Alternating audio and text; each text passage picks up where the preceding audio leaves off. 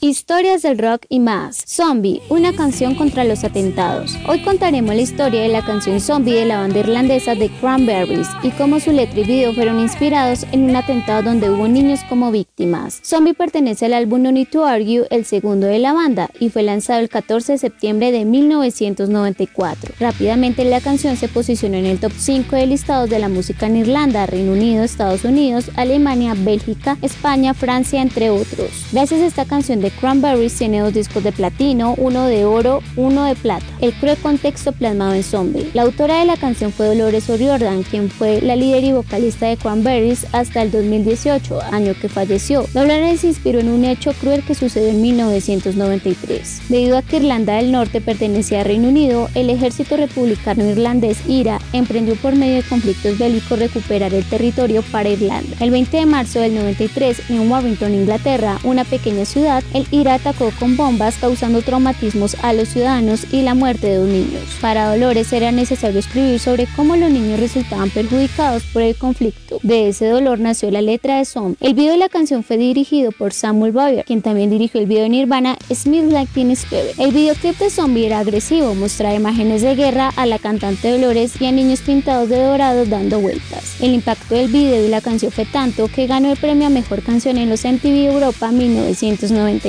Además, el video sufrió censura en la cadena BBC de Reino Unido, debido a que en el video salen niños con armas e imágenes de guerra. Por su parte, se mostró un videoclip con imágenes de The Cranberries, algo que no agradó a la banda. Zombie fue una canción que dijo la verdad a través de la música y se convirtió en una de las canciones insignia de los años 90. Te esperamos en otra emisión de Historias del Rock y más.